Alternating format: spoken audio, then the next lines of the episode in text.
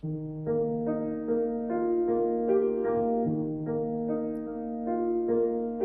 望你给我三首歌的时间，在时光电话亭想起那个住在回忆里的音乐人、音乐家，还有他们留下的永垂不朽旋律。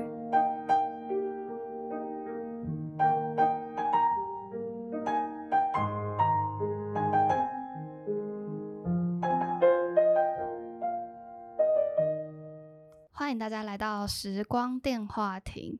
我们今天的主角是谁呢？今天的主角呢是张悬，A.K.A 安普。哦，她可是文青女神呐、没错，那开头呢，想先跟大家聊聊所谓文青的定义是什么。那在 K 边心中，你觉得文青是一个什么样的形象呢？首先，文青都喜欢手上拿着一本书，然后感觉好像是喜欢背着帆布袋。然后，我觉得穿着上面还蛮多人喜欢穿那种日式无印风，哦，比较简约是吗？嗯，比较简约，然后看起来干干净净的。然后除此之外，我觉得文青都蛮喜欢听歌的，他们会有自己喜欢听的歌手、乐团，或者是他们会有属于自己的，可能可以抒发内心不安的那种歌单。那是不是听的都比较是非主流的？我觉得好像是诶、对，就比较少听到感觉是文青的人听什么，可能周杰伦啊、张惠妹这种歌手。在我心中，文青的形象就是，我觉得他们都很知道这个世界怎么运转，但是他们都会用自己的方式生活，走那种比较小众路线，喜欢的都是那种比较少人喜欢的这样。哦嗯我在网络上有收集一些文青会有的十大特征。那这边就想来，就是看看 K 变是不是心中有一个文青的灵魂。那首先第一个呢，所谓的文青都很爱村上春树，K 边有吗？诶、我好像还好，对，因为我觉得村上春树的作品是有一些东西可能哲学寓意太深，没办法马上理解那下一个是文青都非常爱逛成品，我觉得这个有诶、啊。这个有，嗯，这个有，文青都偏瘦，好像是诶、嗯，我也觉得 K 边也蛮瘦的。对不对？哦，谢谢。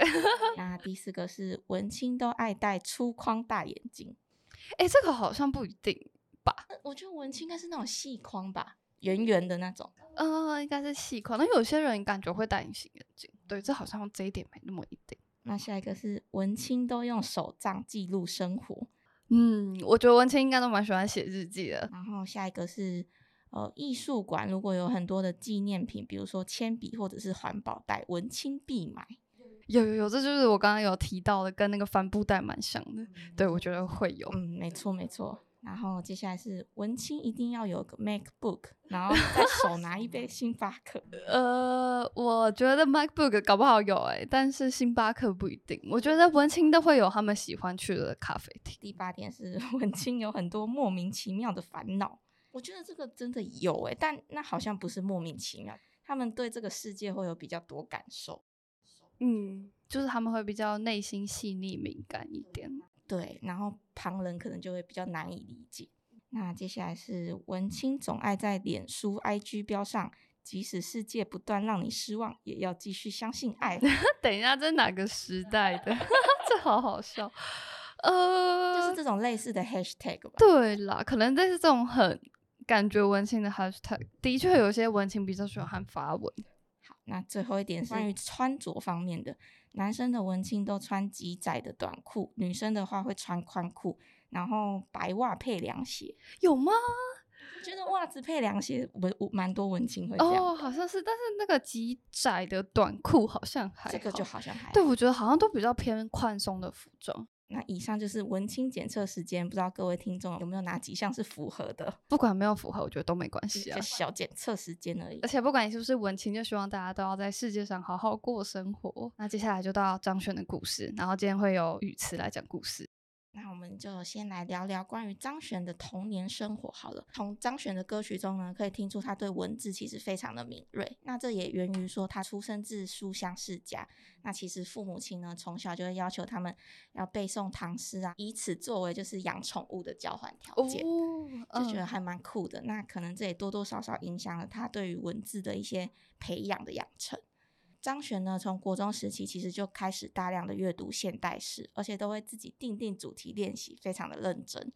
那这时期的他呢，其实就已经开始大量的歌词创作了，甚至呢，张悬的成名歌曲《宝贝》呢，也是在这个时期就已经写下来。那张悬呢，其实非常擅长在词中运用押韵、对仗、双关以及隐喻的等修辞技巧。他在访问中呢，有提及许多张悬自己非常欣赏的诗人跟作家，那就包括郑愁予、王尔德、洛夫、里尔克跟艾米丽·狄更生等人。这些都是张悬非常推荐的作家，所以大家也可以去看看他们的文学作品。那时候找资料发现，张悬就是还蛮特别的一件事情，就是其实因为他高中的时候就累积了非常多得奖的跟作文相关的得奖经验，那所以其实他可以非常顺利的进入大学，就不用考试，只要透过推甄。但是因为张璇就是他不满学校的体制，以及可能学校的比赛都会内定人选，所以他之后呢就拒写考卷。那拒写考卷当然就会被当掉嘛。那被当掉之后，他就顺势就顺便休学了。这个行事风格还蛮酷的，很有个性的一个人。对，超有个性的。那。讲完他的求学生涯之后呢，我们接下来就来跟大家介绍一下他的音乐生涯，是从二零零一年到二零一五年这期间发生的一些比较重大的事情。那首先呢，就是前面有提到他国中的时候就已经开始尝试写歌了嘛，但是这时候的歌呢，大多都比较是一些心情的记录，一些就是少女情怀之类的。那他写完词之后呢，通常他会交给他的朋友负责编曲。高中后的张悬呢，在老板娘的鼓励下呢，他就开始与女巫店登台演出。那之前我们因因有代志也有访问过女巫店的老板，大家可以回去听那一集。那这时候的张悬呢，就渐渐的在女巫店以及网络的传播下累积知名度。那很多铁粉呢，都是从这个时期就开始追随他的音乐。嗯，那一直到二零零六年呢，张悬就正式发行了他的第一张专辑，叫做《My Life Well》。那这些曲目呢，大多都是张悬十三至十九岁时期的创作，而他的成名曲《宝贝》呢，就是收录在这一张专辑里。那我们现在就来听听张悬的《宝贝》吧。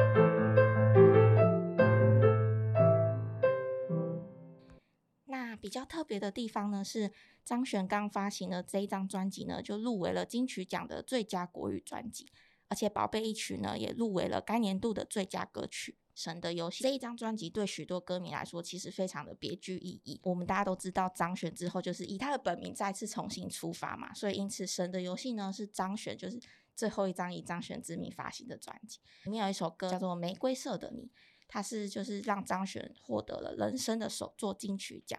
那不知道 K 边有没有听过这一首歌？有有有，我觉得非常的好听，而且歌词也很充满着刚张悬自己的风格，就很推荐大家可以去听听看。这一首歌的歌词呢，其实是表达了张悬对社会运动人士的支持。张悬还有蛮特别的经历，就是其实他曾曾经有两次组乐队的经验。不知道 K 边有没有 follow 到张悬这一段时期？我觉得这个时期很像有耳闻，那你就没有特别发喽。对，就后来才知道说，哎，他们的主唱怎么会是张悬？那张悬在里面就是担任主唱之外呢，还会弹奏电吉他，而且表演呢，通常都是张悬非常喜欢的摇滚音乐。嗯，就彻底表现出了张悬的摇滚一面。那接下来呢，就。来到了歌迷最难过的一个消息，就是在二零一五年的时候，张悬就宣布他会暂别乐坛，跟先暂时的消失在媒体面前。他是在就是二零一五年高雄的潮水真言概念演唱会的时候呢，跟歌迷宣布这个消息，他是替歌手张悬画下一个完善的句号。关于他为什么会想要就是暂别乐坛，其实他有曾经在脸书上分享原因，他就说，因为他。这几年都淹没在无止境的维持名气和运作表演中，其实他觉得非常的可惜。然后那些他觉得他拥有过的瞩目跟名气，其实都不属于他自己。我觉得他的想法还就是真的跟一般人还蛮不一样的。对，而且就是如果大家有观察，会发现就是张悬是应该可以说是没有代言，就是他不会出现在广告上面。呃，我觉得他也用蛮怎么讲，蛮复古的方式，譬如说他会写很长的信回馈给他的歌迷。对我觉得这些都是张悬很特别的地方。张悬时期呢，就到这边就暂时告一段落，接下来就进入到安普时期，就是从二零一五年一直到至今。二零一八年呢，张悬重新以安普一名宣布回归乐坛。那他宣布回归乐坛后呢，就首次的站上小巨蛋，并推出恋云的无歌单演唱会。K 边知道什么是无歌单演唱会吗？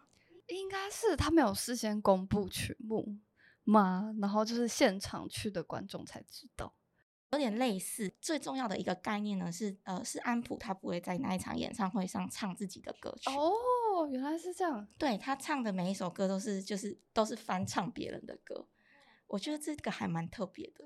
对，这很酷诶。他没有想要在演唱会上宣传自己的作品，对，而且也蛮难的，因为等于他要唱别人的歌。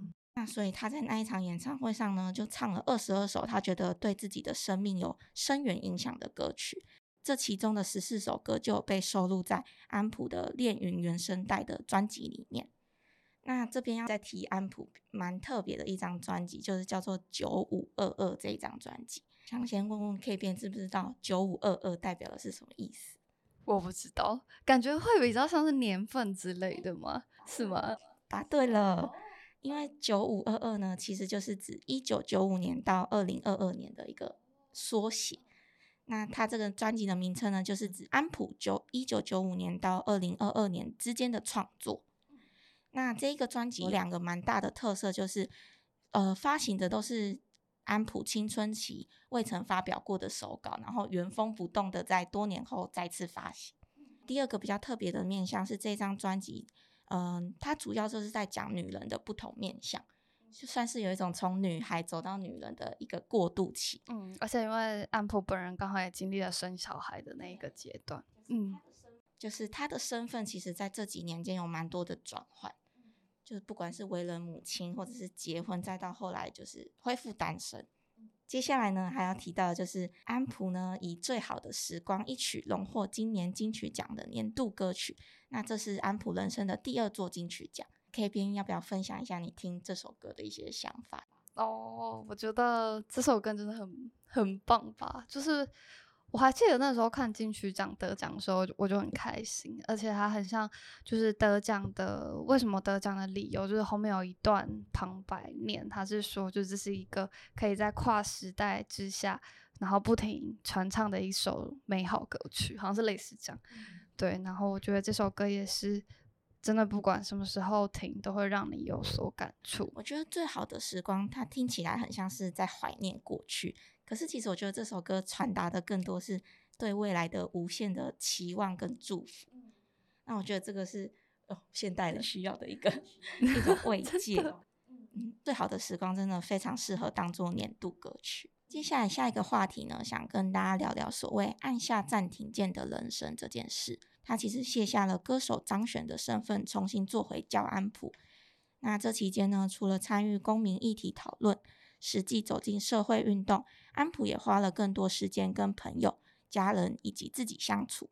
那重新看待人与人之间的关系，也因为这个机会，所以他有办法接触之前由于工作忙碌而没有时间持续深耕的领域，比如像是念书啊、书法、写诗，或者是继续的学习乐器等。那安普也曾经分享，闭关的这三年其实是他人生做过最正确的决定。借着这个。主题跟大家分享，所谓就是暂时按下暂停键的人生，应该是要怎么规划啊？然后让他治愈人生的必要性的。我觉得首先你要能按下暂停就很难了，诶。对，因为我觉得那势必意味着你要放下你可能现在拥有的东西，重新归零。对。但我觉得有的时候归零也意味着，就是因为你应该会还蛮焦虑，但有些时候焦虑其实意味着你反而会打开另一扇世界的大门，然后拥有更多进步的可能性。对，所以就是我觉得按下暂停键的想法，嗯，不知道语词怎么想。应该说休息对于人生来说是非常必要的，只是现代人好像会就会一直。逼自己一定要前进，因为你会怕落后，或者是怕当你在休息的时候，人家都一直前进，所以就会休息，你也没有真正的休息到的感觉。哦，真的对，，所以我觉得像安普这样，就是三年期间，就是你要真的很不容易耶。我觉得，因为如果是我，我一定会这三年期间，我我一定心里会想说啊，但是别人都在前进，只有我一个人在原地的感觉。所以我觉得，如果你要真正的做到休息，你就是要像他一样，还是要找很多事情做，就是还是要让自己有有那种忙碌的感觉，只是不是为了工作，你是为了自己在忙碌。哦哦，嗯，这还是有一点区别的，我觉得。但我觉得同时好像就是回到现实层面，金钱方面也还是很重要，就你必须要 有一个能够维持这这暂暂停键人生的一个金钱，对，又或者是你可能还有一些兼职什么之类的可以维持，对。但我觉得不论怎么样，就是换一个方式生活，然后拥有充实自己的时间，都是一件好事。那 K 边如果就是这段时间，如果完全不考虑什么金钱方面啊，还是什么现实考量，你会怎么规划这一段休息的人生？假如给你三年的话，诶，我可能会想学一些，就是我以前没有时间可以学的。像我以前还蛮想学吉他，因为我以前室友大学室友会弹，对，但是就没就没时间学，对，然后可能对我也不知道，一定还有想学的东西啊，嗯，然后所以就是会想要学习一些其他的技能，对，会想学习一些技能，然后可能好好的调整自己的作息，对，然后还有可能就是先从好好整理家里开始，哦，嗯，先打理好周边的环境，这样。对，打理好周边环境，就是整个全部的东西都有让它摆正归零的感觉。于此呢，我会想要出国看看世界哦，这也很不错。对，我会嗯想要到处旅游，然后就因为我蛮喜欢摄影的，我会想嗯，就是拍拍国外的风景啊，或者是国外的一些街道上的人，然后我会想要放到网络上跟大家分享，再搭配就是搭配一些文字，这样、有点像是旅行类的。对对对对对，这应该是我的规划。哦所以你是可以接受就是独自旅行的人嗯，可以可以，非哦，常可以。诶那很赞呢。好，我们期待之后的人生都可以有这样的机会。那我们刚刚是就是跟大家聊了按下暂停键的人生嘛，那紧接着就要到就是时光电话亭会有的，也就是演出推荐的部分。我要来介绍长笛至尊帕胡德还有竖琴天后兰格拉美他们一起的音乐会。那他们两个非常厉害，都是柏林爱乐的首席。し。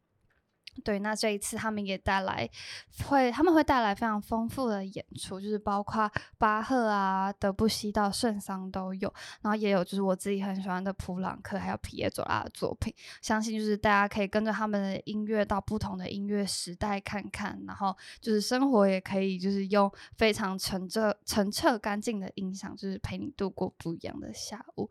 而且我来想来补充分享一下，就是其实安普的哥哥是一个很有名的乐评，叫高原谱，这也是安普可以跟他哥哥 参与的场合。对，所以我推荐这个演出给大家。然后他时间会在今年的十二月三号的下午两点半，在台北表演艺术中心的球剧场。嗯，欢迎大家可以去听。那我接下来要推荐大家两档演出，第一档是台北大空袭的音乐剧。那其实台北大空袭呢，它原本是一个桌游，之后呢还有发展为电玩游戏，那现在更推出了音乐剧的版本，所以我觉得会让人家非常好奇，会以什么样的方式结合桌游跟电玩游戏的概念。那它的时间呢是在今年的十一月三号星期五到十二月十号的星期日，在新北市的艺文中心演艺厅跟高雄卫武营都有演出。那下一档演出呢，我要推荐的是高雄市管乐团的旧日留声机西洋金曲音乐会。那我想推荐这个，是因为就是这个演出它推出的作品都是就是比较流行歌手的经典作品，比如像是猫王、披头士或者是 Michael Jackson 等。那我觉得这些都是大众比较熟悉的歌曲，以管乐团的方式，就是再重新复刻。那我想对观众来说，应该都会比较熟悉。它的时间呢是在今年的十二月十号，在高雄市的文化中心志德堂。那以上就是我们的演出推荐啦，不知道听众朋友会对哪一档节目特别的感兴趣？那今天分享的关于张悬 A.K.A 安普的故事就到这边啦。如果大家听完之后开始好奇安普的音乐的话，推荐大家可以从最好的时光开始听，那好好沉静下来，感受安普带给我们这个时代最温暖的慰问。那如果你喜欢我们这个系列的话，时光电话亭主要会相隔两到三周的时间会更新，就大家也可以持续的锁定。那这集就到这边喽，谢谢大家，拜拜。